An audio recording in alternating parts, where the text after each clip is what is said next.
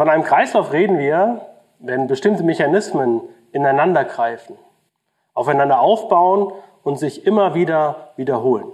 Wir kennen zum Beispiel den Kreislauf des Wassers aus Verdunstung und Niederschlag. In so einem Kreislauf führt das eine zum anderen und dadurch entsteht eine Dynamik.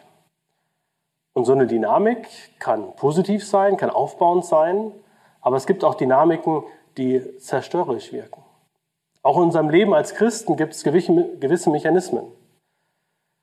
Je nachdem, wie wir uns verhalten, hat es Auswirkungen auf uns selber, auf unser Glaubensleben, auf die Beziehung zu Gott oder auch auf die Beziehung zu unseren Mitmenschen.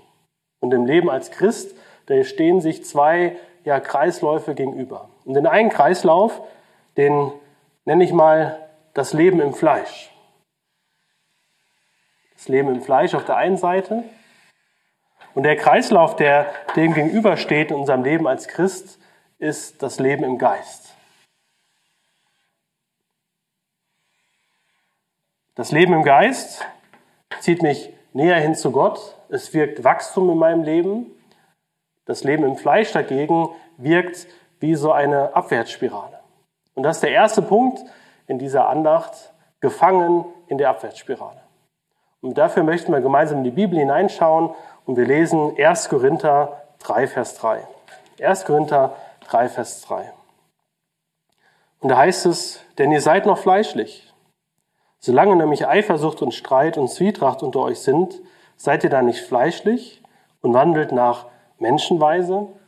Was meinen Christen, wenn sie von einer fleischlichen Haltung oder einer fleischlichen Gesinnung reden? Damit ist eine Herzenshaltung gemeint, die geprägt ist von Egoismus und vom Eigensinn. Ein fleischlicher Christ verfolgt nicht den Willen und die Ziele Gottes in seinem Leben, sondern er folgt nur dem eigenen Willen, den eigenen Zielen. Er hat immer den eigenen Vorteil vor Augen und es geht ihm darum, eigene Bedürfnisse, eigene Begierden zu befriedigen. Und das ist ein sehr trauriger Zustand für einen Christen. Denn so ein fleischlicher Zustand, der macht uns unzufrieden. Wir werden undankbar und es fällt uns schwer, Gott anzubeten, ihn zu loben, ihm Danke zu sagen und dadurch wird die fleischliche Haltung noch weiter verstärkt. Es gibt ganz unterschiedliche Wege, wie man in so eine Haltung hineingekommen ist. Das kann sein durch das Festhalten an einer Sünde, die uns bewusst geworden ist. Es kann sein durch Selbstgerechtigkeit, durch falsche Lehre oder eben auch dadurch, dass wir der Güte Gottes und seiner Versorgung nicht vertrauen. Und dadurch werden wir anfangen, mit dem Weg, den Gott uns führt in unserem Leben, zu hadern. Wir werden anfangen, unzufrieden zu sein mit dem, was Gott uns gibt. Und ich kenne das aus meinem eigenen Leben. In Zeiten, wo ich unzufrieden bin, wo ich undankbar bin, da fällt es mir schwer zu beten. Und wenn ich bete, dann gleicht das mehr einem Meckern und einem Herunterrasseln von Dingen, die mir nicht passen. Und das ist dann wie so ein negativer Kreislauf. Diese Unzufriedenheit, die entsteht, die zieht unsere Blicke weg von Gott. Und da ist es wichtig, dass wir möglichst schnell aus dieser Abwärtsspirale wieder rauskommen. Und deshalb lautet der zweite Punkt in dieser Andacht, raus aus der Abwärtsspirale. Raus aus der fleischlichen Gesinnung. Und wir möchten dafür wieder in die Bibel hineinschauen und gemeinsam lesen Epheser 5, die Verse 18 bis 20. Epheser 5, 18 bis 20. Und berauscht euch nicht mit Wein, was Ausschweifung ist, sondern werdet voll Geistes. Redet zueinander mit Psalmen und Lobgesängen und geistlichen Liedern. Singt und spielt dem Herrn in eurem Herzen. Sagt alle Zeit Gott dem Vater Dank für alles. In den Namen unseres Herrn Jesus Christus. Es geht hier also um Dankbarkeit und Anbetung. Dankbarkeit und Anbetung. Und Dankbarkeit, die kommt nicht von alleine. Dankbarkeit ist immer wieder eine Entscheidung, die ich treffen muss. Ein Herzensentschluss zu sagen, ich möchte, ich will Gott Danke sagen. Ganz egal, was gerade in meinem Leben passiert. Ganz egal, ob ich die Hand Gottes in meinem Leben verstehen kann und nachvollziehen kann, was er tut. Dankbarkeit ist ein Herzensentschluss, in allem, was mir passiert, immer die gute Hand Gottes zu suchen. Und genauso wie Dankbarkeit nicht von alleine kommt, kommt auch Anbetung nicht von alleine in unserem Leben. Denn auch dort gibt es genügend Dinge, die uns davon abhalten wollen, Jesus anzubeten. Und jeder von uns hat so eine Liste im Kopf mit, mit Dingen, mit Umständen, mit Erlebnissen, wo wir sagen, es fällt uns schwer, darin Jesus als vollkommen gut und als souverän anzubeten. Anbetung ist der Entscheidung.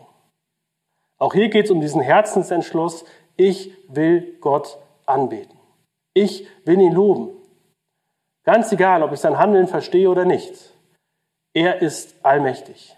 Er ist allwissend, er ist allgegenwärtig, er ist vollkommen gut und ihm allein gehört Lob und Ehre. Und diese beiden Entscheidungen, die führen mich ähm, in eine geistliche Haltung hinein. Und die Bibel nennt das die Fülle des Geistes, voll sein mit dem Geist. Und damit ist gemeint, dass ich dem Heiligen Geist Raum gebe in meinem Leben, dass ich ihm die Erlaubnis gebe, mein Leben zu bestimmen und mein Leben zu verändern. Und der dritte Punkt in dieser Andacht lautet rein in den Kreislauf des Segens. Rein in den Kreislauf des Segens. Und wir lesen nochmal gemeinsam die Verse aus Epheser 5, 18 und 18 bis 20. Und berauscht euch nicht mit Wein, was Aufschweifung ist, sondern werdet voll Geistes. Redet zueinander mit Psalmen und Lobgesängen und geistlichen Liedern. Singt und spielt dem Herrn in euren Herzen. Seid alle Zeit Gott dem Vater Dank für alles in den Namen unseres Herrn Jesus Christus. Es geht also um die Fülle des Geistes. Die Fülle des Geistes. Und die beiden Verse, die wir jetzt gelesen haben, oder die drei Verse, die wir gelesen haben, kann man auf zwei unterschiedliche Arten und Weisen eher lesen oder verstehen. Die eine ist, dass wir die Fülle des Geistes als eine Auswirkung von Dankbarkeit und Anbetung verstehen. Kurz gesagt, Dankbarkeit, Anbetung führt zur Fülle des Geistes.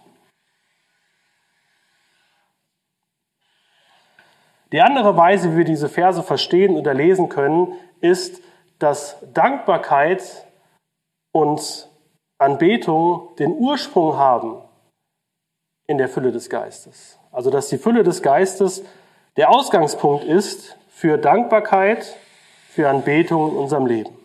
Und ja, der Heilige Geist gibt uns die Kraft, Gott Danke zu sagen, selbst in belastenden Situationen.